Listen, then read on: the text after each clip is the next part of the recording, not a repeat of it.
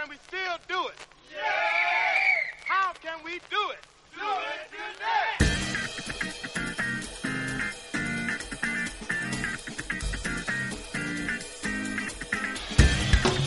Oh yeah. All right. All right. Check this out. Hola, ¿qué pasa, millennials? ¿No estáis hartos de volver a casa después de un día de mierda y encender el móvil y ver que un allegado, alguien cercano a vosotros, tu BFF, va y te ha quitado el puto récord al Mario Kart?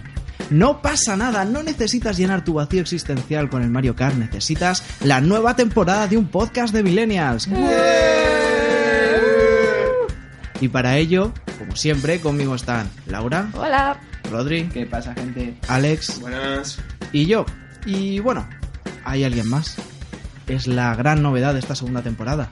Como cuando los Power Rangers te crees que son solo 5 pero al final meten un color más. Casi. Ah. a mí me encantaba. Esta vez vamos a tener a alguien que va a estar manejando los hilos en la sombra, creando nuestra fama, ayudándonos a crecer o no. Eso depende de ella. Y esta segunda temporada os presentamos, que ya empezaba a ser un poco conocida, a Alicia. Eh, Oli. sí, al final me he unido al programa porque si no esto no tiraba. Así que he venido a, a sacaros de las tinieblas y alzaros cual ave fénix de, de sus cenizas. Te lo agradecemos porque hacía falta, hacía falta. No sé cuánto tiempo íbamos a poder aguantar con tanta intensidad de Rodri. Oh, Empezamos fuerte, ¿eh? La segunda Sí, temporada. yo ¿eh? creo que vais a ir un poco más a machete, cada vez Sí, más. O sea, esto va a llegar a ser moving, yo creo. Alicia, eh, mi puesto está asegurado, lo sabes. O sea, no hay forma de que yo me vaya a hay dar. cláusula. Hasta que he llegado yo. Y bueno, bueno, ya vamos a centrarnos, vamos a hablar de este, pri- de este primer programa de la segunda temporada, el 20 que grabamos ya, 21 si contamos el directo. Y bueno, vamos a hablar del efecto Bárbara Streisand. No voy a decir nada más, espero que, cono- que conozcáis a Bárbara. Si no, paráis ahora mismo, googleáis y decís, ah, y fingís que la conocéis y seguís adelante con vuestra vida y con el podcast. Y si presento yo, como siempre, me va a tocar dar la chapa para quien no nos haya escuchado hasta esta segunda temporada. Siempre empezamos igual, un pequeño debatito soltando nuestras mierdas y luego quien presenta te da la chapa al final, pues con otra puta mierda. Y nada, a disfrutar. Yo esta vez os traigo una cosita que llamamos FOMO y no voy a decir nada más. No voy a decir nada más, ni lo busquéis en Google porque ya os explico las Surprise. siglas y todo eso, así que no spoilers, ¿vale? Y nada, vamos a empezar con Bárbara. Don Alex, ¿nos tenías algo que decir? Eh, sí. Hoy vamos a hablar del efecto Bárbara Streisand, que básicamente tiene bastante relevancia porque toca muchos palos como la censura, las redes sociales y las, los virales de Internet. Y este efecto básicamente, bien, el nombre viene de que Bárbara Streisand tiene una mansión de la hostia en en la puto borde del litoral de la costa de California. Y un fotógrafo aficionado que estaba recopilando los efectos de la erosión que tienen las grandes inmobiliarias sobre la costa californiana, hizo un reportaje con 12.000 fotos, pues eso, mirando cómo estaban las casas casi en el borde, creando, generando un montón de basura, de, contaminación y demás. Y Bárbara Streisand vio su foto allí y dijo, oh vaya, mm, pues no quiero que la gente sepa que tengo una casa aquí porque está feo y da mala prensa. Entonces, ¿qué hizo? Intentar censurarlo, mandar dos abogados a la casa de este señor y decirles, oye, o lo quitas o un millón y medio de dólares en daños y perjuicios. ¿Qué pasó? Que el pavo este dijo, pues lo saco todo y ya está. Y cuando le intentaron aplicar la ley antipaparachis del estado de California, la foto tenía cuatro visitas y dos eran de los abogados de Barbara Streisand. en un mes pasó a 400.000 visitas por semana. ¿Que- ¿De qué dónde viene este efecto? O sea, este efecto lo que quiere decir es que cuanto más intentas ocultar algo, más viral se hace, porque claro, la gente tiene esa necesidad de saber lo que quiere que se está ocultando. Si no se lo ocultan y se lo dejan a la cara descubierta, es como, bueno, está ahí, bah, me da igual. Pero es esa cosa, es como, ¿habéis visto el, el episodio de Los Simpson de la caja? De, ¿qué quieres? Eh, ¿Un coche de un millón de dólares? o la caja. Y La caja, la caja. La caja, la caja, la caja. Pero que en la caja no sabes nunca lo que hay. Y claro, tú quieres saber lo que te están ocultando, porque de cierto modo es como te sientes. Lo primero es la curiosidad y lo, lo segundo es si me lo ocultan por algo será. Un poco de tienes- hijoputismo también. Y de hecho, tampoco es un efecto que pase por las redes sociales. O sea, también lo que he estado leyendo, informándome y demás, es que esto ha pasado de toda la vida. Y ha pasado tan, de forma tan antigua hasta en la antigua Grecia. Que no me acuerdo exactamente del nombre. Eróstrato, creo que vas a hablar. Sí, Oh, el mítico. Eróstrato ¿El mismo? Ese, ese. quería volverse famoso a cualquier precio y decidió prender el templo. ¿Y qué pasó? Que cuando lo juzgaron dijeron, pues para que no pase eso, te vamos a ocultar de la historia, se va a borrar tu nombre de todos lados y, y tú vas y te vamos a matar. Bueno, pero era la Grecia clásica, te íbamos a matar sí o sí, eso estaba claro. Luego el regalito era el ostracismo histórico que te vamos a... Lo que pasa es que eso, claro, lo documentaron y por el meme, Claro. Pues se volvió famoso y nos ha llegado hasta el siglo XXI. De hecho, se, se nombra en, en el Quijote, en la novela, se nombra a este señor. y así tiene un montón de verbos y un montón de, de- de- de particularidades clínicas que están hechas a, a raíz de este hombre, de Eróstrato, porque era un pibe, o sea, quemó el templo, pues eso es lo que tú has dicho, por el simple hecho de hacerse famoso. Entonces ahora cualquier cosa, cualquier persona que comete ilegalidades para ser famoso, se le conoce como erostratismo o complejo de Eróstrates. O sea, que el tío encima ahora es más famoso que nadie. Podría incluso hasta ser el primer punky de la historia. Pues quemo el templo, a tomar por culo la... lo establecido. Y... No, no, no. O sea, un punkile igual que sea famoso, ¿sabes? En plan, te quemo el templo porque sí, porque tengo mis razones, porque sois una basura, pero lo de ser famoso es O porque no tengo ninguna, Claro. pero me da la gana. Claro, también. Macho, Rodri, un poco no, ¿eh? románticos que sois. tío. Tú demasiado. No, pero el, efecto Bárbara Streisand y el punk yo creo que tiene relaciones algunas veces. Porque, por ejemplo, yo hay un caso que vi de, de los años anteriores a la revolución de la primavera árabe y tal, en, en Túnez, en 2007. El expresidente mm, bloqueó en el país YouTube y, y Dailymotion y un montón de, de plataformas. Entonces, una de las pocas plataformas que seguía existiendo libremente era Google Maps. Entonces la gente lo que hizo fue en plan de que no quieres que usemos aquí las plataformas, ok. Y se metieron todos a, a la localización del Palacio Presidencial y enlazaron, sabéis que podéis poner imágenes o vídeos en- enlazadas a, un- a una situación geográfica. Pues petaron eso de vídeos de derechos civiles, mm, libertad de expresión, libertad de tal. O sea, es un poquito también el... No os voy a dejar que lleguéis a la información. Vale, ok, pues cualquier resquicio que nos dejes lo vamos a petar de información. Sí, Joder, ¿no? y ese efecto, o sea, eso que está diciendo Loba eh, fue tan tocho que incluso acabó en las manifestaciones de la primavera árabe. Claro, o sea, es fue que uno es de una los que... movimientos que acabaron por detonarlo. Súper curioso el hecho de que algo que cojas un nombre de, mm, de internet, De un meme. de un meme, literalmente, eh, al final tenga también sus similitudes incluso en, en- en lo social, ¿no? Y en las reivindicaciones, y pueda ser hasta una especie de, de estrategia de resistencia, ¿no? Es que esto del efecto Bárbara Streisand es que pasa casi constantemente, o sea, hemos dicho lo de Túnez, eh, lo de Heráclito, no, no es Heráclito, es em, Eróstrato. Eróstrato. Mm. Joder, es que también, vaya nombrecitos, colega. Un pastor de Éfaso. Ojo, ¿eh? Un Ojo. pastor de Éfaso. Esta Qué- qué lección de buenos historia, nombres. así de gratis, vosotros decís, ah, ya hemos terminado, tal, pues toma, han venido los millennials a soltar más Tomad mierda. apuntes, esto entra en el examen final. Cepeda Calvo, También entra en el examen final. Viva el vino, También. ¿sabes? O sea, es que es una cosa que, que Y sí, es lo que decías tú antes, Rodri. O sea, vale, esto empezó por el meme de Bárbara Streisand, pero ya es un... fe- O sea, una vez le pones nombre, ya sabes identificarlo, y ha hablado Laura sobre lo de la primavera árabe y demás. También está, por ejemplo, las filtraciones de Wikileaks, los papeles de Panamá, estos últimos que salieron, o los de Football Leaks. Todo eso de que, a ver, lo sueltas a la red y dices, bueno, lo sueltas a la red y a ver qué pasa. Pero en cuanto lo intentas ocultar y demás, claro, yo incluso llegué a los estos de Wikileaks y me daba igual. O sea, me daba igual porque digo, sé que, es- o sea, no, no iba a entender nada, eran 400.000 documentos, ¿sabes? Pero aún así, todo el mundo hablando de ello por la curiosidad, porque no quiere que se sepa.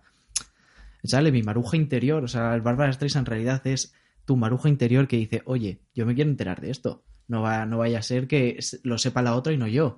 Cago en 10. Por algo será a ver qué se cuentan. Si es que es por pura curiosidad, más que otra cosa, A pero es que somos así. Saolo, De la Es Bárbara que- Streisand, pues así con todo. De, de todas maneras, también, hasta cierto punto, como todo, eh, pues esto te también lo quieren comercializar, capitalizar y demás. Y claro, también estaba documentado de que ahora las, las empresas, tanto de lo típico, vamos, películas, música y demás, pues intentan crear, ¿no? Es la única película que no es para mayores de 18 años. Nunca lo habéis visto, supongo que lo habéis visto alguna vez. La película más violenta, censurada en, No sé en Checoslovaquia, cines, sí. no sé qué, que lo hacen simplemente para, hostia, lo han censurado en Checoslovaquia. Con, Sí. el, con la serie film la censuraron Mm. y por eso se volvió tan famosa. O el Cien Pies Humano. O, o la de la esta última, la de Kim Jong-un que hicieron, que era Ah, sí, la de Sí. dicta- el, no, el dictador no. La, eh, la de que casi acabamos con bombazos nucleares por ahí, ¿no? Porque cogió Corea del Norte y la, dijo, inter- la entrevista. sí, Mm, algo así. esa. Cogió Corea del Oh, Norte. buenísima, es verdad. Me acabo de acordar. buenísima. Bueno, buenísima. Está guapísima, Vaya basura. tío. A mí me hizo mucha gracia. Es sea, una basura increíble. Es, es Venga, bastante, gen- es Yo bastante no me genérica. acuerdo, mira que la he visto, pero no me acuerdo. Me acuerdo más de, de la polémica. Imagínate, imagínate lo bueno que era que te acuerdas. No sé, yo no me acuerdo de muchas cosas. a Kim Jong-un o In, ¿o ¿quién era? Kim Jong- Jong-un el que sale, ¿no? Siendo el mejor amigo de... mm, ¿Cómo se llama el actor este? Seth Eh, ¿De? Seth Rogen, No. James Franco. James Franco, tío. No el mejor amigo, el fan de James Franco. O sea, Kim Jong-un, fan de, de James Franco. Claro. Es como, tío, venga, venga, un puntito a favor de la peli, hombre. O sea, ¿sabes? Pero eso es una coña porque en realidad en la vida real hay una cosa que es parecida, que es que Kim Jong-un es uno de los mayores fans de Dennis Rodman. Un Ajá. jugador De de, la los, NBA. de los Chicago Bulls, que es un jugador con el pelo pen- eh, teñido de verde y que es de los chicos malos del en plan del juega con Michael Jordan. Luego en etc. Detroit ganó anillos. Bueno, da igual, no vamos a hablar de Todo dictador tiene que tener Claro, un claro. puntito de rebeldía. Claro. Y al final, o sea, al final acabas consumiendo eso y dices, "Pero si, si yo me vi la peli, pues por eso. Pero la vi y dije, Dios, qué pérdida de tiempo. A mí esto ya no, no me lo devuelven, ¿sabes? O sea, yo voy a James Franco y digo, dame tu- mis dos horas de vida que me has quitado viendo esta basura. Mis siete pavos, cabrón. Bueno, yo he de decir que dentro de lo que vienen siendo las pelis chorras, esta es bastante buena. Bueno, bueno, aquí... ¿Veis? Alguien con criterio. Que de dice las Dentro cosas de como las deben ser. chorras. Pero sí, eh, tiene todo, o sea, Alex tienes razón, incluso no sé si habéis visto las fotos de Beyoncé que su productora no quiere que veas. Sí. ¿Eh? Sí, pues Si lo es que al googleáis y lo la, veis. la chorrada es muy importante, todo este efecto. Lo curioso de todo esto es que mm, hay, hay una cuestión que a mí mm, me, me da, o sea, mediante, a, a través de la búsqueda de, de, todo- de información sobre el efecto Streisand, mm, hay, se me surge una pregunta, ¿no? Realmente. Y la pregunta que me surge, y ahora os digo por qué, o sea, primero os la lanzo y luego ya eh, armo el cuerpo, eh, es cómo se puede, eh, cómo se, conju- se conjuga esta, la libertad, que es un derecho humano, por así decirlo, con la privacidad, que también lo es, ¿no? Esto me surge de, de que, bueno, eh, buscando información sobre qué es este efecto y demás, eh, hay un pavo que se llama John Glaymore, ¿vale? Que es programador y el tipo en lo suyo es una eminencia, ¿vale? O sea, ha trabajado en un montón de, de- de empresas muy, muy, muy, muy tochas.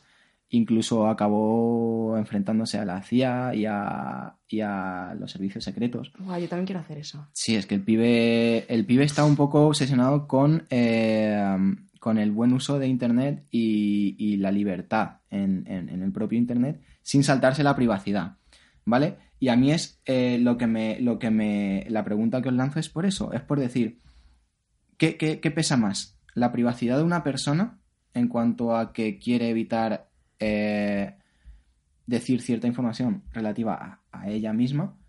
o la libertad de los usuarios de poder comentar básicamente los que, lo que les salga de- del pie, ¿no? Es ahí el debate, yo creo que, que Claro. esto es este efecto Barbara Streisand. Porque supuestamente esto es un efecto de, de causa-efecto, ¿no? Como Sí. la redundancia. De, ah, pues me dices que no hable de esto, pues toma en la cara. Hay privacidades y privacidades. O sea, en internet también está información sobre mi cuenta bancaria, la tuya y la de Bárbara Streisand. Hombre, obviamente esperemos que eso no salga, a no ser que sean casos de corrupción que a todos nos gusta mucho luego buscar papeles de Panamá. Luego, que, que tu casa esté ahí y seas tú la lista que dice, es en mi casa, no quiero que esté, pues es un problema.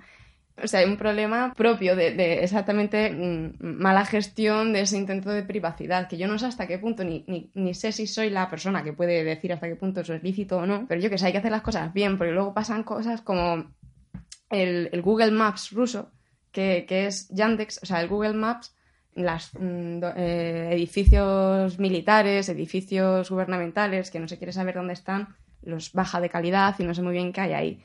Eh, Yandex, que es el equivalente ruso, y- mm, hizo la tremenda cagada de en vez de mm, emborronarlos un poquito, hacer una mancha enorme que se veía desde kilómetros desde arriba con el límite perfectamente delimitado, o sea, sabías perfectamente dónde estaban, mm, cuáles eran sus límites reales.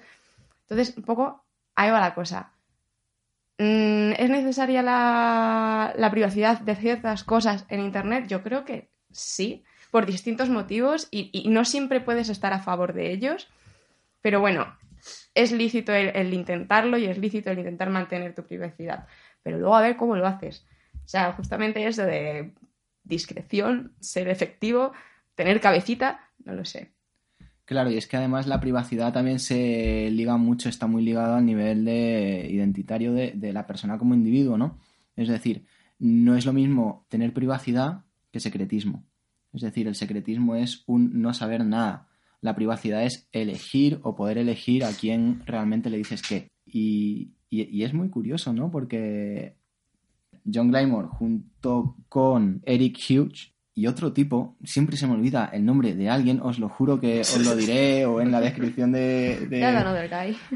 En fin, tres personas muy inteligentes que se dedicaban a programar en Internet decidieron hacer toda una, una especie de estratagema de, y, de, y- de lanzar unas herramientas para que las personas pudiesen hacer sus propios cifrados y demás en Internet por toda esta cuestión de liberarse de la continua eh, sobreexposición que había en Internet, ¿no? Porque cada vez tenías que dar más datos para registrarte en los sitios, tienes que hacer una compra, tienes que decir quién eres. Y estos tíos ponían un ejemplo que a mí me, me resultó bastante útil para entenderlo, ¿no? Es decir, tú cuando te vas a un kiosco a comprarte unas chuches, un periódico, un libro o lo que sea, a nadie le importa quién seas. Tú tienes que saber qué libro quieres, cuánto vale, la persona tiene que saber que tú tienes el dinero y ya está. Es decir, yo creo que existe a nivel empresarial y a nivel incluso control de masas, como decía antes Alex, eh, hay un interés en, saber quién eres y qué haces exactamente. Hay un interés en violar esa privacidad. Yo, creo que, o sea, lo entiendo y sí, pero ahí se cae el momento en el que tú vas al kiosco y pagas con tarjeta. En el momento, por ejemplo, en el que pagas con tarjeta, ya ese símil vuelve a ser igual que en Internet. De tu tarjeta está tu nombre, está tu dirección de correo, eh, va a Internet, en- dentro de Internet se ven todas tus transacciones. ¿Dónde estás? ¿Dónde está ese kiosco? Sí, pero yo no me refiero, quiero decir, o sea, tú eres Laura, pero si yo realmente no sé nada de Laura, Laura es como si fuese un número, Claro, para el tío del kiosco yo voy a seguir siendo Laura, que no es nada que realmente. no es nada. Sin embargo, si tú en internet pones una foto que has estado en no sé qué sitio, además eh, tienen tu nombre, además te tienen localizada. Eso es un caos. Yo es que Eso- yo ya estoy como súper en plan resignada de la vida. Ya lo saben todo. Ya, ¿qué más me da? A liarla. De, de todas maneras, eh, creo que también en una sociedad abierta y libre sí que hay cosas en plan que se deberían saber. O sea, yo creo que tampoco la humanidad no hubiese perdido nada si no hubiésemos tenido el meme de Cepeda Calvo, por ejemplo. Sinceramente. Pues un buen no- rato. Un buen rato, pero mira, nos podemos hacer mil cosas para pasar un buen rato, pero creo que cuando alguien está documentando, como pasó en el caso de Barbara Streisand, un- lo que es la erosión del litoral ca- californiano, que es algo que de interés general y de que, coño, que a veces hay que poner nombre y apellidos a la gente que hace las cosas mal, porque es importante para, para tener una sociedad justa, porque claro, ¿qué pasa? Que la pirámide ahora mismo de... Lo bueno, a ver, lo bueno de este efecto es que es un poco David contra Goliat. O sea, las grandes empresas quieren tapar una cosa con 50.000 abogados, con miles de denuncias y tal, para que no se sepa. Y las hormiguitas, que son los usuarios de Internet, son capaces de revertir esa situación y dejárselo conocer a todo el mundo. O por lo- no a todo el mundo, sino por lo menos que le pique la curiosidad a un montón de gente, decir, hey, mira chicos, se están censurando esto. Y eso me parece muy importante. Lo que pasa es que, claro, ¿dónde pones la línea. O sea, en cuanto. O sea, ¿quién decide lo que es interés público y lo que no es interés público? Claro, a mí es que, claro, es un... O sea, yo no tengo una conclusión de todo esto. Simplemente eh, es como que me da que pensar muchas cosas y me problematiza un montón de otras. Y es decir, igual de culpa que tenía Barbara Streisand de tener su casa ahí, la tenían el resto de personas que la tenían.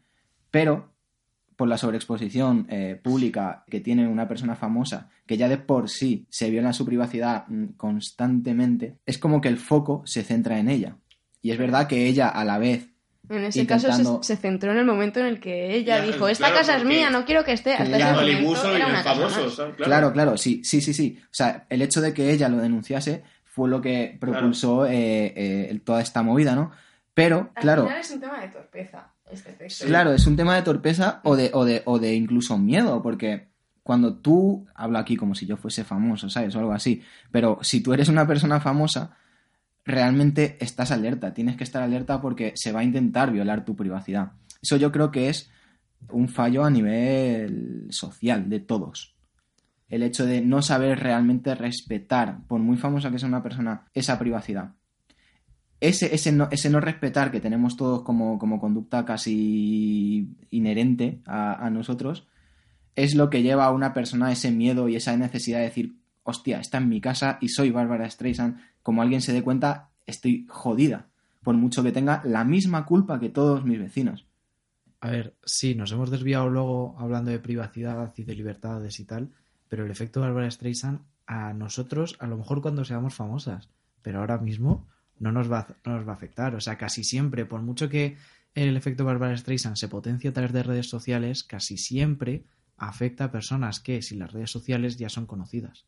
Mm. Que es No, cierto, no estoy tan es cierto, es cierto que luego las redes sociales han tenido famosos que se han hecho dentro y las polémicas también afectan, pero principalmente los personajes públicos son los que son más objeto de estas yo de esas del efecto. ahí es que claro, eso sí, pensamos en plan macro, pero por ejemplo, nosotros seguramente ya hemos vivido en el instituto, en la universidad quizá no, porque ya la gente es más madura y tal. Hmm, hmm, Bueno, hmm. entre comillas. Pero yo, por ejemplo, en el instituto sí que he vivido ese tipo de, Sí. de efecto. O sea, cuando una chica o un chico decían, ah, pues es que no me gusta que me llamen así, no sé qué. Y Todo, el mundo ha estado todo el puto día llamándola así. Y eso es una, eso es una realidad. Sí, y es ahí es donde verdad. se conecta lo de lo macro de internet con lo, con lo local, ¿no? claro. Sí, es el mismo- la misma conducta, Y ahora simplemente con- un escenario más grande. Vamos, es que es a mí lo que, lo que realmente me ha flipado de todo este tema, eh, es, es, es darme cuenta realmente que, que, a, día de hoy, eh, porque esto de Barbara Streisand es, quieras que no, mm, moderno, por así decirlo, es verdad que ya han pasado unos cuantos años, pero es de nuestra época. Es un efecto que se le ha dado nombre en nuestra época y además eh, mediante Internet, ¿no? Y me flipa el hecho de que algo que haya pasado en Internet nos sirva como, como ejemplo comparativa para explicar ciertos hechos sociales de- de- del día a día. Es como, no sé, me parece que tiene bastante mm, potencia, ¿sabes? Eh, de, de, Al final explicar. es la, la popularización de algo que ya existía, con un, nuevo- un nombre nuevo y tiene más gancho. Y, y yo quiero, quiero volver a un, a un único punto. eh, por ejemplo, con Barbara Streisand, con los papeles de Panamá, con Wikileaks, con lo que sea. Eh, hay veces que nos centramos en redes sociales, rollo, va, lo vamos a hacer viral, son nuestras herramientas, lo hacemos viral, esto va a afectar muchísimo, nos restregamos las manos, de, "Guau, guau, va a caer gente importante y no pasa nada. Almodóvar está en los papeles de Panamá. ¿Le ha pasado algo? ¿Le han cerrado? ¿Han dejado de ver sus películas? No. ¿El ministro Soria qué hizo? Dimitió. Pero ahora el tío tiene un puestazo que flipas, está con una asesoría cobrando no sé cuántos millones y tal. Luego están Football Leagues, el Real Madrid, el Barça, el Atleti, el Bayern, el no sé qué equipo, tal, tal. Todos evadiendo pu- impuestos. Y seguimos aplaudiéndoles. ¿Han dejado de. ¿Han dejado? No. Entonces yo creo que hay veces que con las redes sociales, como lo vemos tan macro, como me ha pasado a mí antes que me ha corregido Alex, que lo, lo veía solo macro, pero también es micro, hay veces como que lo vemos demasiado grande, nos ilusionamos y en realidad el poder que tenemos por solo hacerlo viral es bastante poco. Porque vale, sí, la has denunciado y la gente le ha cancelado. Ha cogido y dicho, va, canceladísimo, te pongo una X, ya paso de ti, no voy a consumir nada en lo que esté relacionado, bla, bla, bla, bla. Pero es que en realidad tampoco hace mucho. O sea, porque esta gente ha seguido con su vida, ha seguido más o menos igual y que, o sea, en realidad el poder que tenemos con este con esto de hacerlo viral es bastante poco y creo que lo sobredimensionamos cuando estamos en redes sociales. Y, y esto también afecta incluso al periodismo, porque el periodismo también ha querido para con lo de WikiLeaks, también ha querido, por ejemplo, que se hiciera viral y ha tirado del efecto Barbara Streisand y todo esto para intentar que estos documentos llegasen a algo y no han llegado absolutamente nada. O sea, un poco bajona esto que estoy diciendo, pero La CIA ha intervenido. A mí, vamos, eh, a ver, sí que es verdad que es un poco bajona, pero me encanta cuando, cuando nos ponemos eh, reivindi- reivindicativos, si lo podemos llamar así, ¿no? Pero vamos, este momento de denuncia es, es necesario, así que bueno, para rebajar el momento podríamos decir nuestro momento Bárbara Streisand favorito, ¿Algo de cachondeo? el tu favorito. Claro, pero, pero divertido. Bueno, si tu momento Bárbara Streisand favorito es una catástrofe humanitaria, adelante. si eso te divierte, Laura, Bueno, quién sabe. Eh, a ver, a mí uno de mis favoritos es cuando en una discusión de Twitter, como empiezan mucho en esta red social, o sea, una discusión, la gente escribe el mensaje sin pensar, el señor JP y Rojo, en una, dis- en una Señor. discusión sobre discriminaciones, sobre interseccionalidad, dijo, créeme, sé lo que es ser un discriminado. Soy una puta zanahoria. El pelirrojo. Estaba equiparando, estaba en una discusión sobre machismo, sobre feminismo, Sobre y demás, racismo. sobre racismo, y equipara el ser pelirrojo a este tipo de cosas. Y, y claro, él, vamos a ver, es lo más normativo, es un tío cisetero, con bastante pasta, famosito. Déjame, déjame que dude, déjame que dude, que estás muy, muy discriminado. Y encima va y dice, soy una puta zanahoria y por eso sé lo que es la discriminación. Y se queda tan tranquilo. Y lo borró, pero aún así la gente hizo 20.000 capturas de eso porque se olía lo que iba a pasar. Y oye, Aquí no se Lo he borra vuelto a traer. nada. Joder, a mí me gusta uno súper chabacano. Tampoco fue muy heavy, pero cuando John Cobra a Eurovisión, que fue, que fue gracias a Forocoches de esas cosas bonitas que nos han hecho en este país, o sea, alguna cosa buena hacen. Y fue una catástrofe, eso fue, fue, eso fue horrible, eso fue deleznable, fue increíble. Y, y Televisión Española quiso deshacerse de todos los vídeos, o sea, mm, no los vas a encontrar en ninguna de sus plataformas. Ellos no querían recordar ese episodio de su vida, pero vamos, tú puedes encontrar el vídeo de John Cobra, sí, ¿verdad? Pues ya está. Mi, mi favorito es el. No sé si os acordáis, porque fue un fin de semana solo, pero bueno, para la gente que está enganchada en Twitter, la señora Arceli, que es una señora que, pues un pavo está hablando con. Es una señora, pues de derechas, con sus cosas de derechas, y pues como es Twitter, pues puedes meterte en cualquier conversación si no tienen candado. Y vino un pavo, le dijo cualquier eh, tontería, le bloqueó. Y luego, ah, ¿por qué me bloqueas? No sé qué, tal. Y vino otro, le bloqueó.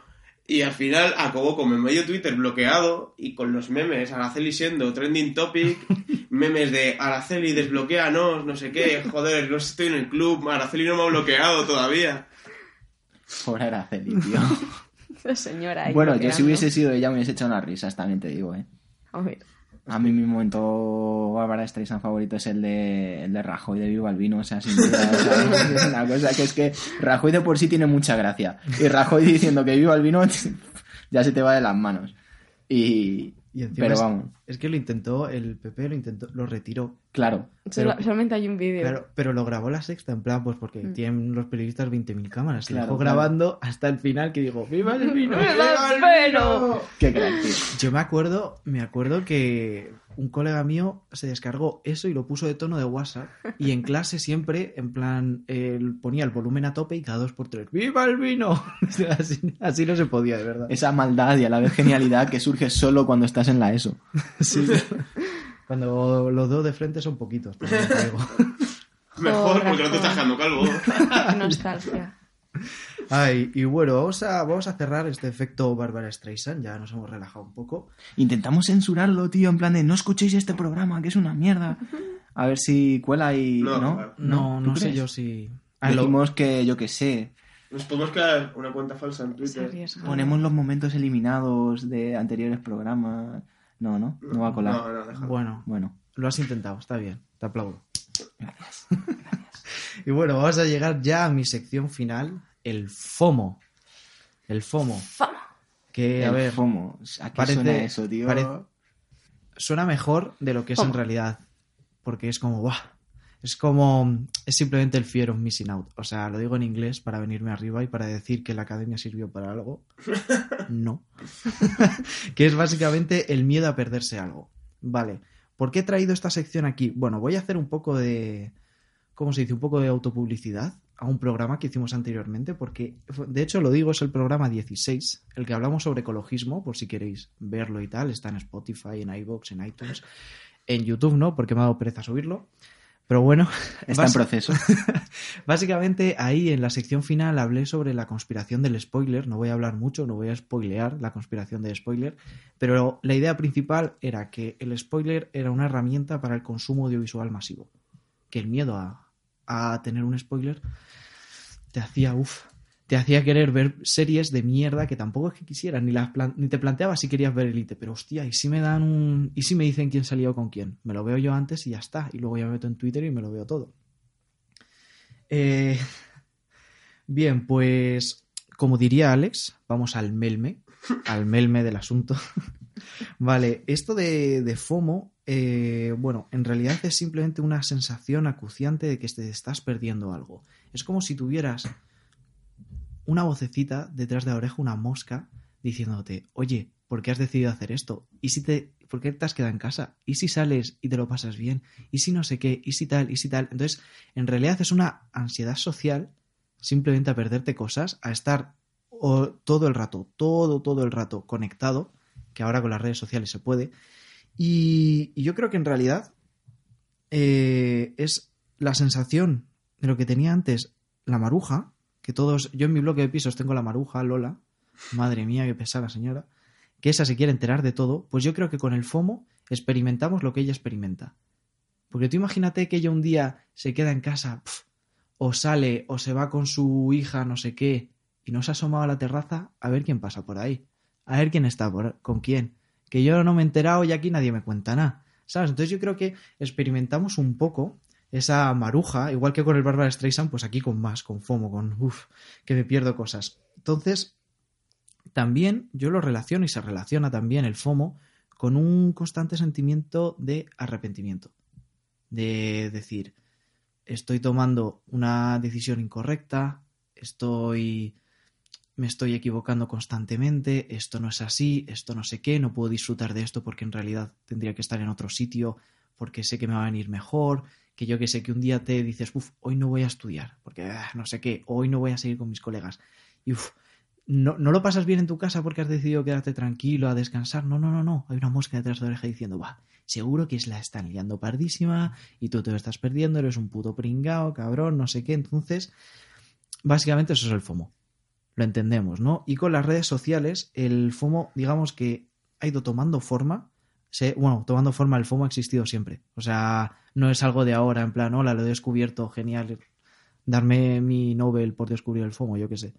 Ahora con las redes sociales, digamos que se ha experimentado, se ha, o sea, se ha experimentado, no, se ha perpetuado más de lo que era, porque digamos que ahora estamos siempre conectados, ¿no?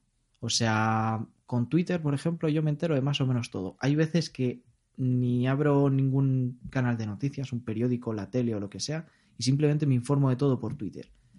Pero claro, eso crea también una sensación de enganche. Porque si al fin y al cabo, si yo no estoy en Twitter, no me meto en el trending topic, cotilleo un poco, no os cotilleo a vosotros a ver qué estáis haciendo, me estoy perdiendo cosas. Y detrás, de- o sea, y hay un sentimiento de, de un pelín de ansiedad, tampoco a lo mejor lo exagero un poco, ¿vale? Pero un, un sentimiento de decir, joder, me estoy perdiendo algo, coño, tendría que estar en esto, en lo otro y tal. Y bueno, para que vayamos pillando, ¿no? Así la idea y demás, voy a coger un, un ejemplo de una serie que yo, bueno, no me llevo muy bien con ella, Rodri sí, que es ¿Cómo conocí a vuestra madre? A mí pues ya me da pereza, yo ya la he superado, porque soy así, porque soy la más guay, vosotras pues haced lo que queréis con vuestras Yo vidas. ya. Y bueno, en, en, este, en esta serie hay un episodio que se llama, en el que hablan de la maldición del Blitz, que es básicamente alguien que cuando un grupo de amigos, ¿no? Imagínate, pues estamos los del podcast y viene alguien extraño. Y bueno, pues no sé qué estamos, él se va y de repente, justo cuando se va, pasa lo mejor de la noche, pero lo mejor de la noche. Entonces el capítulo es la maldición, no sé si le llega a Lily o a... Ya ni me acuerdo, es que lo vi hace mucho. La maldición del... Creo que era Ted. Creo que era Ted a quien le pasaba el Blitz. Y claro, básicamente es, está agobiado el pobre, está el pobre en su casa diciendo, Dios, es que te juro que me voy a las 3 de la mañana y estos cabrones la lían pardísima que se encuentran con no sé quién. Y exactamente pasa eso en el capítulo. Se encuentran con un famoso, la lían pardísima, una limusina, tal, no sé qué. Y luego hay bromas internas que él se pierde porque, claro, no participó y el tío no puede dormir, agobiado y tal. Entonces esto es como una exageración, ¿no? De lo que es el FOMO y demás. Y vale, parece que lo estoy pintando rollo. Uf, si tienes FOMO, evítalo. no sé qué. Pero vamos a ver, es un sentimiento legítimo. Como cuando tú estás de bajona, pues tienes todo el derecho a sentirte mal, a recrearte en tu bajona un tiempo y luego ya vuelves al mundo, pero que en ese momento te dejen en paz, joder.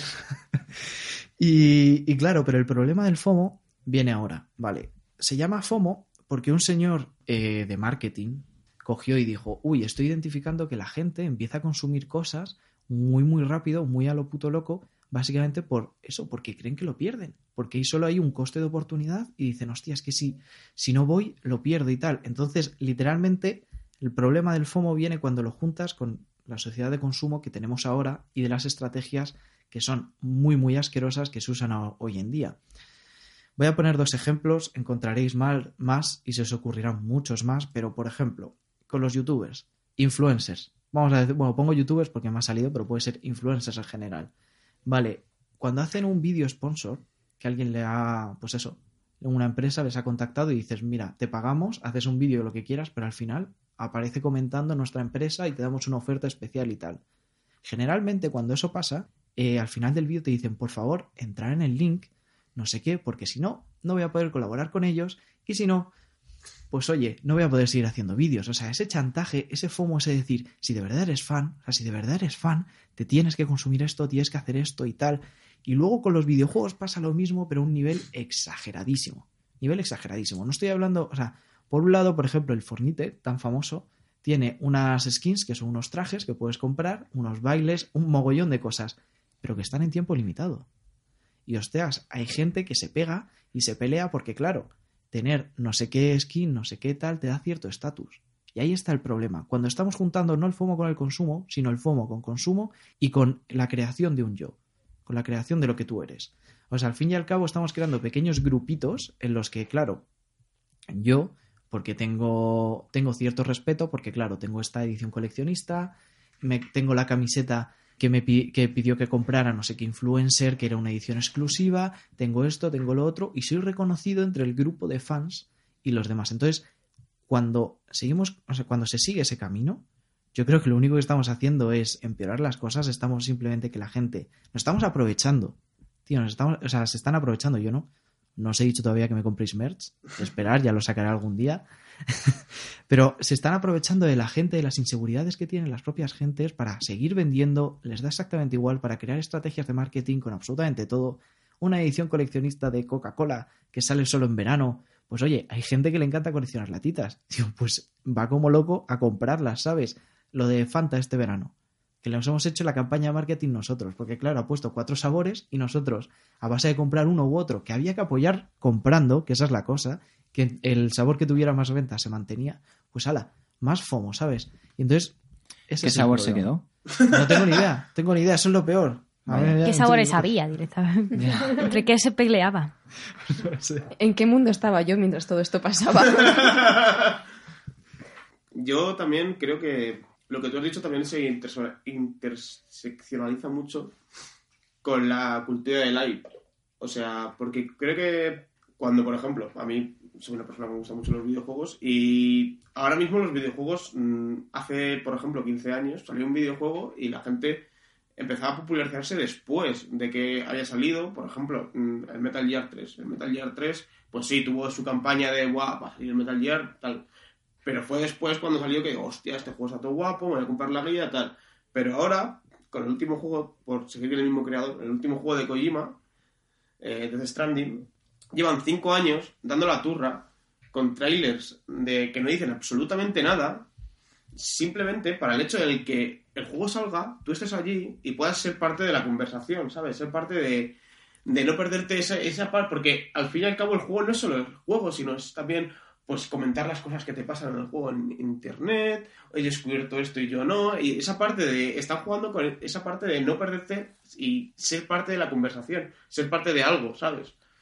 Se conecta eso perfectamente lo que estás diciendo con lo de con las dos teorías de Javi, tanto la del spoiler como con la del fear of missing out, porque claro, no vas a querer que nadie venga y te diga realmente de qué va el, el último juego de Claro. Kojima, porque claro, los cabrones no te han dicho nada. A ver si va a venir el vecino que se la ha comprado antes que tú y te va a decir, pues al final va de esto y es una mierda.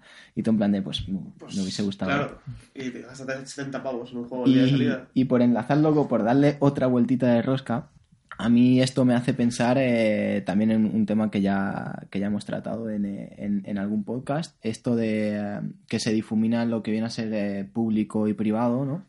Ya el fear of missing out eh, en un principio podría ser, coño, no estoy saliendo al parque o no estoy yendo de fiesta como, como conoce vuestra madre, entonces me estoy perdiendo lo que está pasando, pero también se puede extrapolar a lo privado. Coño, si no hago una publicación, la gente no sabe lo que estoy haciendo, por lo cual no estoy dentro de la comunidad de Twitter, de Instagram o la comunidad de redes sociales. Es decir, ya no solo hay miedo a quedarte fuera socialmente, sino en el ámbito individual a que la gente que está en esa mm, no sé, es que no sé cómo catalogar realmente internet. O sea, ¿sabes lo que me habéis entendido, no? Sí. Y lo segundo que me, me parece muy curioso de esto es ese reproche social que hay cuando realmente no tienes fear of missing out. Es decir, chavales, no estoy leyendo el grupo de WhatsApp porque no me sale de los cojones estar todo el día atento a ver, joder, es que eres un empanado, es que no te enteras de nada, es que los planes... eh". Amigo, llámame. O mm, escríbeme por privado o no pretendas que esté constantemente en la movida, porque estoy haciendo mis cosas, my business. Sí, al final, o sea, es un poco lo que decía lo que decía antes Javi, que es- ha pasado toda la vida, pero sí que con internet está como súper maxificado. O sea, lo que antes era eso, tienes un grupo de colegas, sabes que siempre les ves en un sitio, en plan en un bar, ese sería a lo mejor el grupo de WhatsApp. Si vas, si faltas un día, pues te pierdes una conversación de un día y lo que tú dices, ahora con una conversación en grupo de WhatsApp, todo el mundo puede estar todo el rato hablando. O sea, solamente hablando de tu grupo de amigos ya está súper maxificado. Y, Y luego, hecho, como, el- como dices tú, en plan, con, con los videojuegos, con cualquier afición. O sea, tú antes una afición podías compartirla con algún amigo o algún club que encontraras, rollo, me gusta mucho leer, pues voy a la biblioteca y hay un club en el que leemos a un ritmo lógico y normal. Es decir, cogemos un libro, nos lo leemos todos, lo comentamos, a mí me ha gustado, a mí no me ha gustado, vamos a elegir entre otro. Ahora, ¿qué pasa? Que a ti te gusta leer y en Internet tienes tantísima información, tantísimos foros, tantísima gente diciendo tantísimas cosas a la vez que no puedes abarcar con todo. O sea, mm, no puedes justamente eso, demostrar que tú estás en un tema o en otro, que tú estás, eh, eh, que tú estás al día en lo que sea que tú, que tú decides es tu hobby o es tu interés, porque es que es imposible, imposible llegar a, a- complacer a Internet entero, a toda la información a la vez junta ahí en ese espacio. De hecho, ahora pasa, concretamente con los libros, eh, que hay como, o sea, libros hay muchísimos, te puedes leer mm, lo que quieras, pero hay como ciertos libros dentro del mundo de los lectores que es como, si no te los has leído, Justo. no estás en, la, en el rollo del lector. O sea, es como, bueno, estás leyendo, pero no eres lector. Entonces, como que te aparta un poco del grupo. Es como, pero no te has leído este libro nuevo que ha sacado este autor que es súper conocido. Y es como, no, porque estoy leyendo otras cosas. Ya, pero es que es muy nuevo, ¿sabes? Es que mola mucho. O sea, léetelo. Y hay libros que son como, pues eso, eh, Fariña, por ejemplo. Mm. Salió y todo el mundo lo que se lo tenía que leer. Hay cosas que si no te lees, estás fuera. Justamente, eso antes te lo podían hacer cuatro personas, ahora te lo hace todo Internet. Además, esto es muy interesante porque lo que, lo que acaba de decir Alicia a mí me, me despierta el pensamiento de decir, es curioso, ¿no? Cómo que hay, hay cierto tipo de elementos que son imprescindibles para pertenecer a, a un grupo social o a una comunidad en este caso, ¿no? Porque estamos hablando de, de eso, de, objetos que tienen cierto significado y cierta importancia dentro de una comunidad sin, sin el cual tú no puedes pertenecer a, a este grupo, ¿no? Entonces se crea ahí toda una, una, una estratagema de, de conceptos y, de movidas súper complejas que a mí no paran de... Es que no me... pa- No, no...